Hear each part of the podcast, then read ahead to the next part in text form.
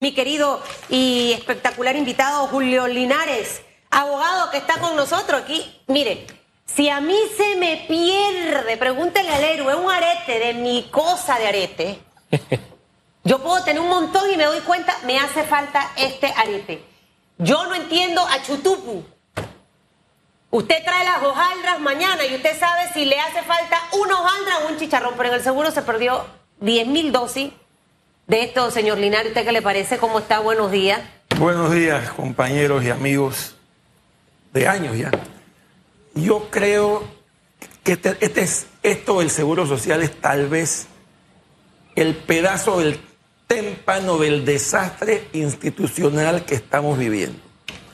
Y aprovecho la oportunidad para ver que habiendo salido de, una entrevista de ustedes, el, un expresidente, cuando vemos que un expresidente tiene que salirse de su partido, y no estamos hablando de cualquier expresidente, estamos hablando del hijo del fundador del Partido Revolucionario Democrático. Cuando vemos esto, que se ha ido por fuera, es porque yo diría que el Partido Revolucionario Democrático está sufriendo el peor momento político, moral, institucional, ético de su historia tal vez desde la época de Manuel Antonio Noriega. Así de grave. Así de grave. Y yo me voy más allá. Yo creo que lo que, lo que hemos vivido bajo un gobierno PRD 1924, que no ha terminado, porque creo que estamos llegando a los cuatro años, yo lo calificaría como el peor gobierno en democracia.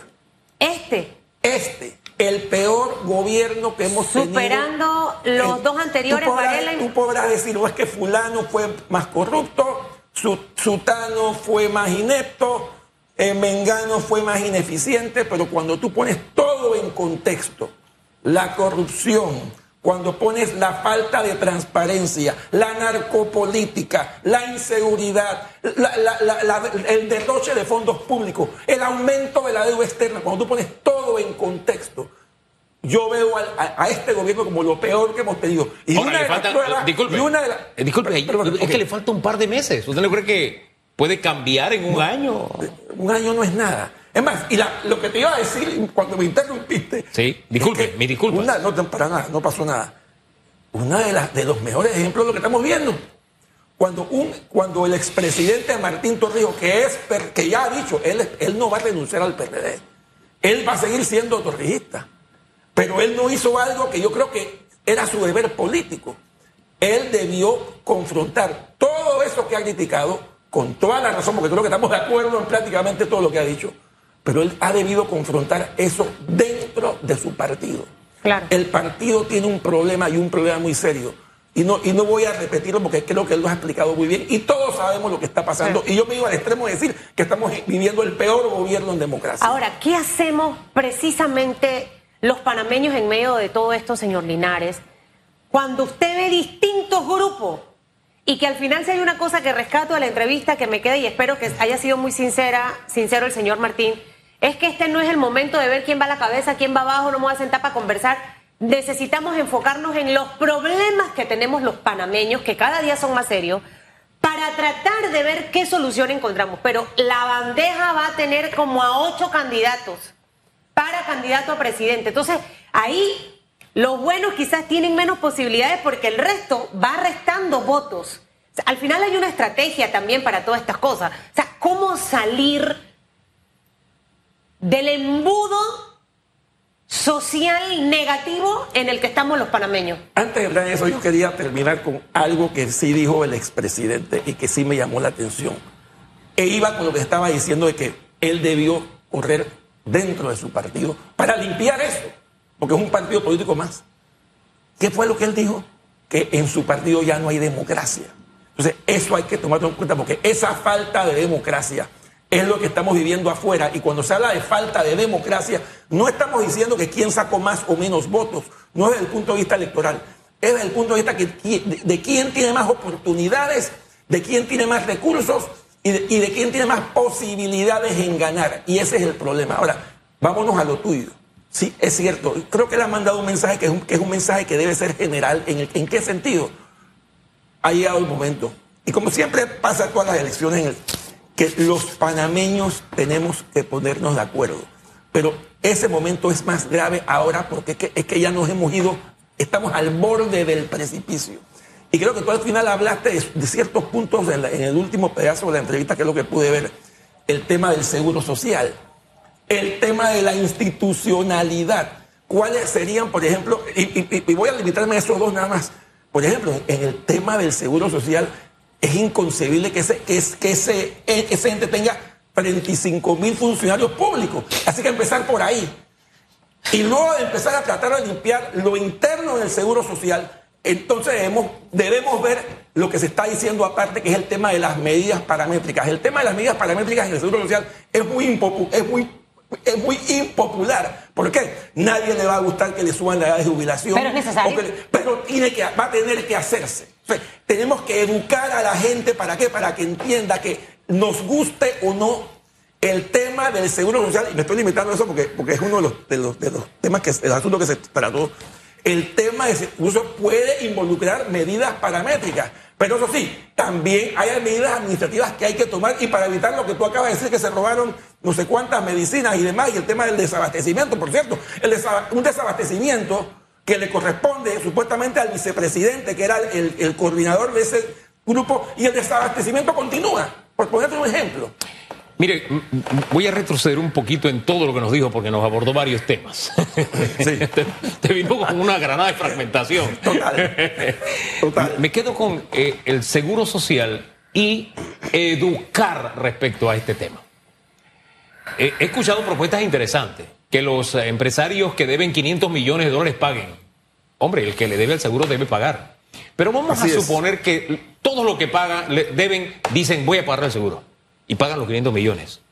Bueno, eso alcanza para tres meses de jubilación. Totalmente. Entonces, eh, el presidente dice, bueno, vamos a dar la mitad de lo que da la minera para. Bueno, ese, esa mitad da para mes y medio de jubilación. Totalmente. Entonces estamos hablando de curitas. Curitas. ¿Quién va a asumir el papel de verdad de decirle con claridad a la gente, esto no es así de sencillo de que coge de aquí, coge de acá y este va a pagar y que es un sacrificio para todos? Porque yo no veo, el único que ahí más o menos se ha sincerado a decirle a la gente, todos tienen que ser sacrificados, eh, eh, es, Martín, pero de adelante veo a todos disque proponiendo u otros eludiendo el tema nada más diciendo que estos se equivocaron. No, los tres se equivocaron, estos gobiernos y que son y son y son, pero no te dicen cómo. Y el cómo es, eh, yo usted tomó ese aceite de de bacalao. Eso era, antes no era con saborizante, esto era un sabor horrible. Ese aceite de hígado de bacalao no lo tenemos que tomar. Todos. ¿Quién va a asumir ese liderazgo? ¿O usted cree que la gente va a premiar al que diga, hey, esto es grave y todos tenemos que sacrificarlo? Hay que hacerlo. Es más, estamos viendo, por ejemplo, pongamos el ejemplo de lo que está sucediendo en Francia, donde la gente se ha tirado a la calle precisamente porque están subiendo eh, eh, edades de jubilación, entre otras medidas paramétricas. Pero ahí está el tema de hecho, en este periodo, quien debió tomar el liderazgo y no lo hizo fue el presidente de la República, Laurentino Cortizo Cohen. Supuestamente se nombró una comisión que precisamente era la encargada de hacer lo que tú estás diciendo, Hugo. Era la encargada de educar. Primero, de, ya los diagnósticos se han hecho. Es más, se llamó a la, a la institución laboral internacional cuando ya el diagnóstico existía y vino para decirnos lo mismo. Lo que había que hacer es entrar en cuál iba a ser la solución. Eso no se hizo. Y todavía peor, cuando el presidente de la República lo que hace es decir desde el principio que no se toquen las medidas paramétricas. Entonces, entonces ahí está el problema. Si no hay un liderazgo ejemplar y digno desde la máxima autoridad del Ejecutivo, entonces aquí va a haber problemas. Y yo creo que ese ha sido el mayor eh, eh, problema panameño. Y, por ahí entiendo el, tema del, expresidente Torrijos de salirse a hacer una, hacer una especie de, de, fórmula adicional al, al, abanico de candidatos que pueden haber, porque él, siendo expresidente del, del, y siendo ex líder del PRD, se ha dado cuenta que el líder político de nuestro país, que es un PRD, Sencillamente, la, la, pregunta, la, pregunta, iba en otra dirección. La pregunta es esta. En campaña, como cuando hay un enamoramiento, hay gente que le gusta oír cosas que sabe que son imposibles, pero suenan bonitas. Exacto. Y dice, ay, sí, me caso contigo. Pero resulta que lo que te prometió Te prometió una casa, no trabaja, ¿qué casa te va a dar? Vamos a ser serios. No, que vamos, vamos a tener carro, hombre. No, no, no sabe ni manejar, ni, ni se ha educado y te está prometiendo cosas. Acá en esto, en las campañas, hay gente que le gusta oír cosas bonitas, pero que son imposibles. Entonces, la pregunta es, ¿de verdad usted cree que el electorado va a premiar a aquel que diga con sinceridad, este tema de la caja no es fácil y todos lo tenemos que sacrificar? La, la- la prim- la primera respuesta sería que no. Porque, porque lamentablemente el, y, y no quiero ser, no quiero generalizar, pero, pero, pero en, en en cierto término, el electorado panameño no tiene la madurez que hay en otros países. Entonces, esa madurez, ¿cómo se gana? A nivel de información, a nivel de transmisión de conocimientos, a nivel de educación. Pero eso no es de un día para otro. Eso toma, eso toma, eso toma mucho tiempo. Y, en el tema del seguro social, porque no- nos hemos concentrado en eso, aunque no, no era el tema del día, pero, pero, pero creo- que es importante. Desde el día uno, lo que se debió hacer fue eso, empezar a educar y a decirlo y a decirle a la gente qué es lo que había allá adentro.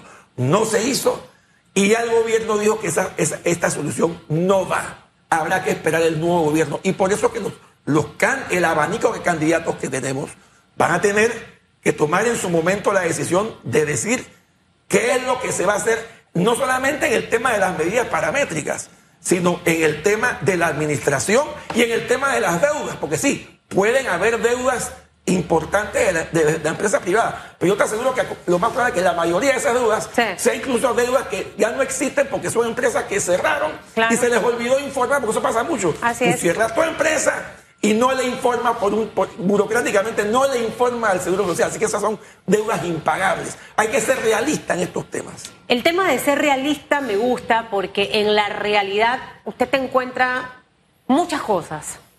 Discursos súper elaborados. A mí cuando la gente me habla muy bonito, eso yo, yo soy mucho más allá de una palabra, yo soy más de ver hechos, de, de ver resultados. O sea, lo que tú dices tiene que ir de la mano con lo que realmente haces. Y en esa gran papeleta que tendremos en mayo del 2024, eh, señor Linares, definitivamente que vamos a ver varios rostros que se han dedicado en los últimos años a buenos discursos elaborados por grandes estrategas, pero que al final no hemos tenido la capacidad los panameños de poder darnos cuenta cuántas verdades hay en lo que dice y cuántas falsedades también vamos a encontrar allí. Si no hemos tenido auténticos liderazgos en los últimos años que nos han llevado, piense muy bien señor y señora esto, a vivir como vivimos, a tener que madrugar a las 3 de la mañana para llegar a un trabajo, a tener que estar en una fila de la caja de seguro social para poder buscar una cita médica después que usted trabajó toda la vida, usted a los 70, a los 80, 60 años tiene que estar en una fila encontrarse a un médico que no lo atiende bien, que puede pasar, o que no haya médico, o que no haya medicina. Que nuestros niños cuando salen de la escuela no están bien educados y que tengamos que trabajar más de ocho horas para poder vivir más o menos. Eso denota que no hemos tenido auténticos líderes en los últimos años capaces de enfocarse en los problemas del panameño. ¿Cómo encontrar esa autenticidad en esa fila de candidatos que quieren ser presidente de este país? Muy difícil porque si tú ves los candidatos, vamos a mencionar tres, Rux, Blandón, el propio Martín Torrijos, ellos han sido, ellos han sido parte de esa degradación institucional que hemos tenido, unos con más culpa- culpabilidad que otros. Entonces, lo que estamos viendo es que es difícil, sobre todo a, quienes, a las personas que tenemos criterio independiente, aunque pertenezcamos a un partido político, porque eso también hay que tenerlo muy claro. Una cosa es pertenecer a un partido político y otra cosa es tener un criterio independiente. Y es muy difícil a los que nos consideramos tener un criterio independiente buscar una solución o una especie de alianza con, con las personas que han sido parte de esta degradación. Entonces, ¿qué es lo que hay que hacer? Es que por lo menos esos líderes, porque lamentablemente son líderes en sus partidos y son las personas que posiblemente van a ser los candidatos, a la hora de llegar a un acuerdo, si se da el caso, con todas estas personas, tenemos que pensar en la causa y el efecto. No podemos pensar en los puestos o no podemos pensar en la división de que tú vas a tomar el ministerio tal, o que tú vas a tomar las notarías, o que, tú, o que tú vas a tomar la alcaldía. Porque si hacemos eso, entonces vamos a caer en lo mismo. Lamentablemente, lo que ha sucedido, por lo menos en los últimos 25 años, ha sido eso, que los gobiernos, y sobre todo en las alianzas, lo que han buscado es repartirse el poder. Y, y mientras eso continúe, no vamos a lograr un verdadero, una verdadera institucionalidad.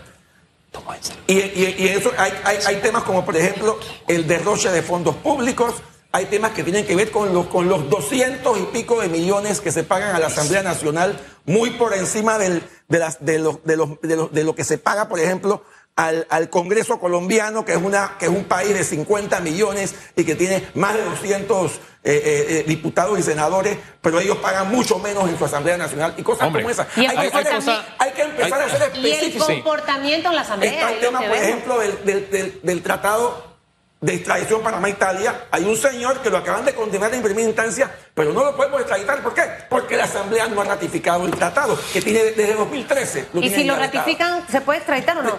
Desde, el momento que lo ratifican, inmediatamente se hace el proceso y, tiene que extraditarse. Pero no se ha, no se ha firmado el tratado. ¿Y, por otro usted cree que se firme? Bueno, no, el tratado, perdón, el tratado está firmado, no está ratificado. El tratado está firmado desde el año 2013. Está engavetado en la Asamblea y no se ratifica. ¿Y usted cree que va a ser ratificado? Hay que preguntarle a, Cristiano Adames. Pregúntele al doctor Adames si lo van a ratificar. Porque, porque ese, es el único paso que falta para extraditar a una persona que acaba de ser condenada por blanqueo de capitales. Entonces después hablan de que Panamá es el, es el producto de los delitos y demás. Bueno, es, muy fácil, señor, señor. Pero le digo otra cosa, señor Linares. Luego solamente criticamos o señalamos con un dedo a veces hacia una sola figura. Y estamos hablando aquí de otras más que entran ah, de otros partidos políticos. No, no, no, yo te, yo te hablo de esa figura porque es la que, es la que me... No, no, no, no, no, lo que yo, yo mismo me estoy tratando de ah, entender lo que dije. Porque lo que ocurre es que al final eh, muchos cuestionaron el tema, porque estamos hablando del caso del señor Chichillo Barrio. Sí. Eh, cuestionaron el tema, etcétera, etcétera, pero ¿qué han hecho las últimas asambleas? Tampoco, han ratificado el tratado. ¿Y quienes pertenecen a la asamblea? Personas, hombres y mujeres que pertenecen a partidos políticos Así de simple. Pero, te recuerda algo, un mal no justifica otro Obviamente. pero al final a todos los responsables también hay que decirles, usted también tiene parte de culpa de lo que estamos viviendo. Bueno, y, no, y aquí, y aquí lo, lo, que pasa es que los, escándalos se repiten. Y, vamos a tocar unos... Nada más cambian los personajes. La Lotería Nacional de Beneficencia, ¿tú te acuerdas que cuando, cuando entró este gobierno el primero de julio del 2019, ese año cinco personas ganaron el gordito. Al año siguiente hubo, hubo dos gorditos por pandemia, una persona se lo ganó. En el 2021 hubo un gordito, se lo ganaron. Como hubo un escándalo, ya, no, ya nadie se lo gana. Ah, pero, pero vamos para atrás. En el gobierno de Varela, cuando iniciaron los gorditos, se ganaron, 19 personas ganaron el gordito. En el gobierno de Varela, investigan. No, no, ¿Y, quiénes son, ¿y quién, quién ha administrado la lotería en el gobierno de Varela y en el gobierno de, de, de, la misma gente. ¿Los Molirena? Por supuesto. Entonces, esa ¡Santo! Por eso, eh, a ese a esa institución yo le llamo un feudo. Es un feudo. Y, cuando los escándalos reventaron, yo recordaba esa historia aquí precisamente, de que era la repetición, solo cambiaban algunos actores. Eh, eh, en los dos últimos años de Varela, todos los meses se ganaron el gobierno. Licenciado Linares, usted por... ¿Por qué? ¿Por qué? Mire, esto que usted me ha dicho, yo no juego lotería, pero si fuera lotería me diera rabia. Eh, mi papá sí juega. Pero estas son las cosas que al final, obviamente si se denuncian no van a poder ser investigados bien porque sigue la misma gente y tapa y guarda y todo, eso no puede pasar. Y estamos hablando de millones y millones de dólares. O sea, mire, a veces cuando enfilamos nuestras críticas, siempre tratamos de hacerlo hacia una persona, un sector. Y hay tantas cosas que han estado ocurriendo tan mal en este país. Bueno, ya hemos hablado dos. Hemos hablado de la tradición y la lotería y, el seguro. Y podemos seguir. y, cada institución tiene sus problemas, pero el al final no se hace nada porque, y, de alguna manera, lo dijo aquí el expresidente, es que él considera que su partido, que es el que está en el gobierno, la, los jefes son los que están teniendo todo para, para, para, llenarse los bolsillos. Por, por ahí viene el tema. El tema es que los dirigentes del Partido Revolucionario Democrático, y no voy a excusar a los de los otros partidos tradicionales, sencillamente están ahí para seguir en sus negocios. Por favor, que en las próximas elecciones, si el Molirena va de aliado, que no me le den la lotería de nuevo a Chutupu. ¿Lo apoyas? Lleva, lleva dos eh, ¿Lo apruebas? aprobado. No puede ser de nuevo la lotería por Molirena. Tiene que venir otra administración. Y, lo, más, sospechoso, y lo voy, a, lo voy a repetir, para los más sospechosos es que el último gordito que fue un escándalo fue en abril del 2021. Más nunca ha habido ganador. Más nunca más, ya van dos años que nadie ganó. O sea, hay una relación directa entre la denuncia y lo que estaba pasando de manera consecutiva. o por lo menos pareciera. Sí, hay, que dar la duda razonable. Respecto al resultado. Esas cosas hay que decirlas para que nos demos cuenta. Lo que pasa es que no, la, gente, todo se le olvida, o, los panameños no leemos, o no queremos ver lo que está sucediendo en nuestra institucionalidad. ¿Por qué? Porque estamos más preocupados por lo que me, el pago que me van a dar, o por, y por el subsidio, y, ese, y eso, esos son otros temas. El, el tema de los subsidios, que a lo mejor que es un tema impopular pero la cantidad de subsidios que Subsidio y exoneraciones. Que, estamos pagando y exoneraciones, eso, eso, eso es. El país no puede seguir en ese, en ese camino. Oiga, porque los, los dos, subsidios y exoneraciones, es lo mismo. Y son los dos, las dos alas de un mismo pájaro que no nos deja despegar y volar. Pero en fin, gracias, señor Linares, por acompañarnos.